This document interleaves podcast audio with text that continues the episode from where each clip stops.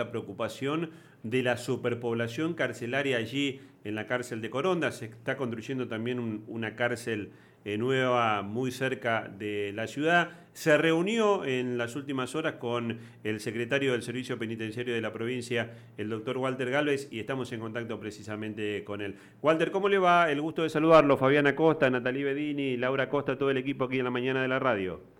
Bueno, un gran saludo a todo el equipo y por supuesto también a toda la audiencia. Em, em, doctor, eh, cuéntenos un poquito de la reunión que mantuvo con el intendente de la ciudad de Coronda. Ayer él nos eh, contaba un poco la, preocupación que hay en la ciudad de Coronda, eh, no tanto por la presencia de, la unidad em, de Coronda, que históricamente ya forma parte de la idiosincrasia, de eh, la actividad cotidiana, si se quiere, en, torno a la ciudad de, Coronda, sino por eh, la superpoblación y también porque, nos decía, se está construyendo una cárcel nueva muy cerquita ahí de la ciudad.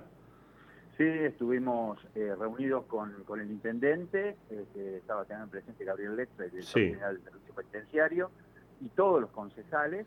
y bueno, la verdad que fue una reunión muy productiva porque pudimos expresarnos cada uno desde, desde su lugar Coronda, aparte de ser este, característico de una ciudad de la frutilla, también este, tiene que ver mucho con, este, con la cárcel, ¿no? que hace eh, decenas de años que está instalada en ese lugar, la primer cárcel de la provincia, por eso la cárcel número uno, llamada en su momento modelo.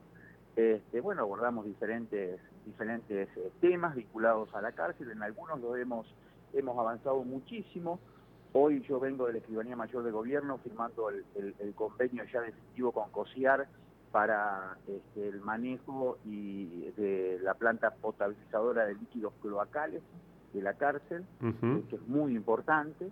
Y por otro lado también se adquirió por, por este, tres camiones compactadores de basura y uno está instalado en la cárcel de Coronda, con lo cual ya los camiones de basura no salen con la basura en bruto, digamos, este, todos los días, con el líquido que vuelca, con los tíos que por ahí se trepan, sino que tenemos ya un, compactador nuevo, cero kilómetros, en la cárcel, con lo cual esto ocurre una o dos veces por semana, es un avance enorme, pero bueno, sí, la, preocupación tiene que ver con este, la sobrepoblación carcelaria. Hablamos de la cárcel federal, usted lo dijo muy bien, los plazos se fueron, este, bueno, ya hace como 15 años que está la cárcel en construcción, había, teníamos información de que iba a ser en febrero o marzo de este año, ahora el nuevo, el nuevo plazo es agosto y pareciera que este plazo es definitivo.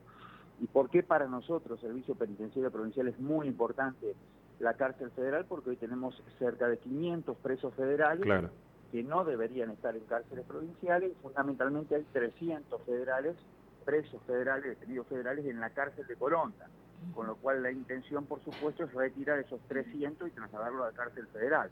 Pero bueno, estamos ya en la última etapa de construcción. Eh, Walter, y cuéntenos, este, en función de esta eh, presencia de presos federales en cárceles de la provincia, ¿qué capacidad va a tener esta nueva cárcel eh, si es que se consigue habilitarla en el mes de agosto?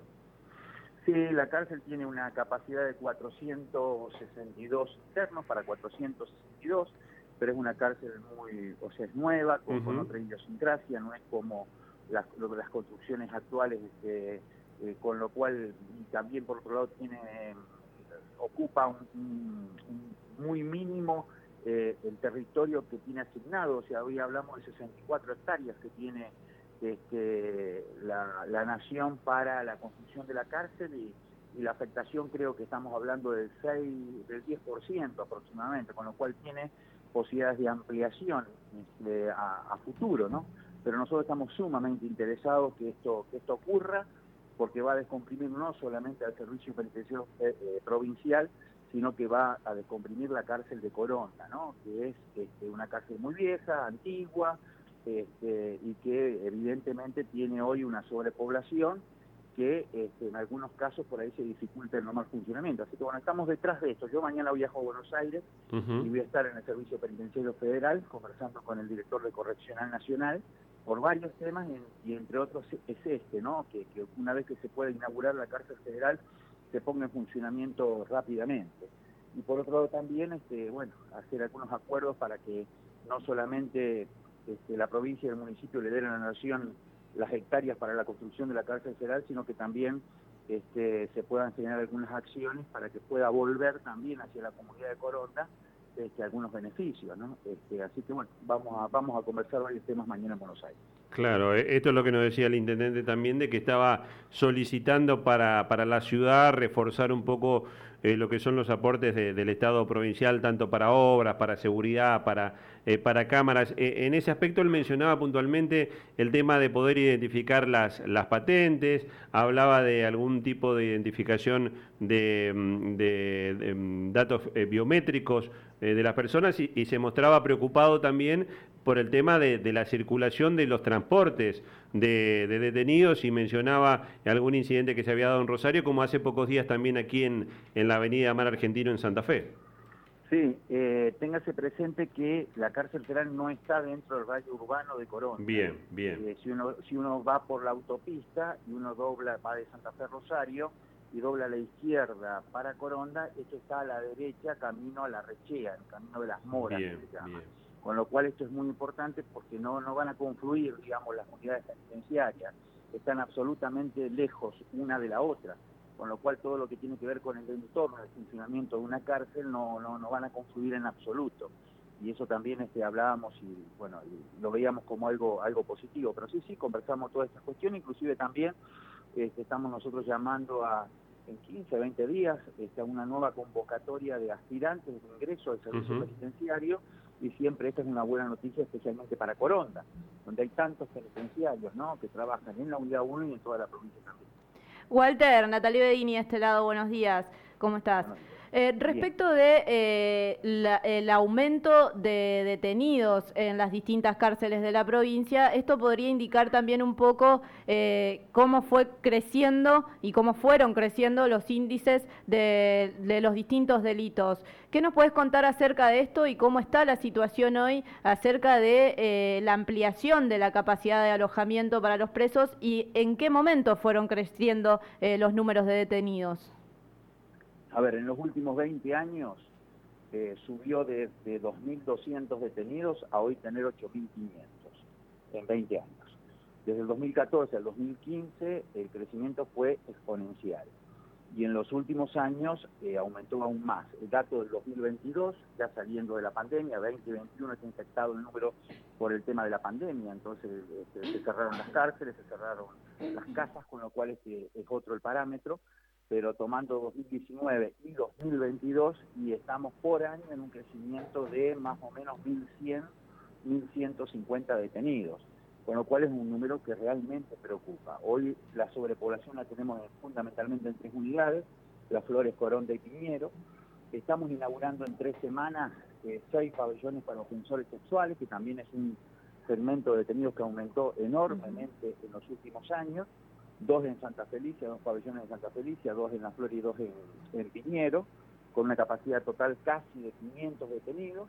Así que bueno, esta es una nueva infraestructura que se incorpora en las próximas semanas que va a ser muy importante, pero sí, el crecimiento es, exponencial, por, eso yo digo siempre que esto no se soluciona desde un lado del mostrador, sino que requiere un acuerdo interjurisdiccional este, entre todos los poderes del Estado, entre todos los actores, porque este, evidentemente estamos en una situación realmente muy compleja.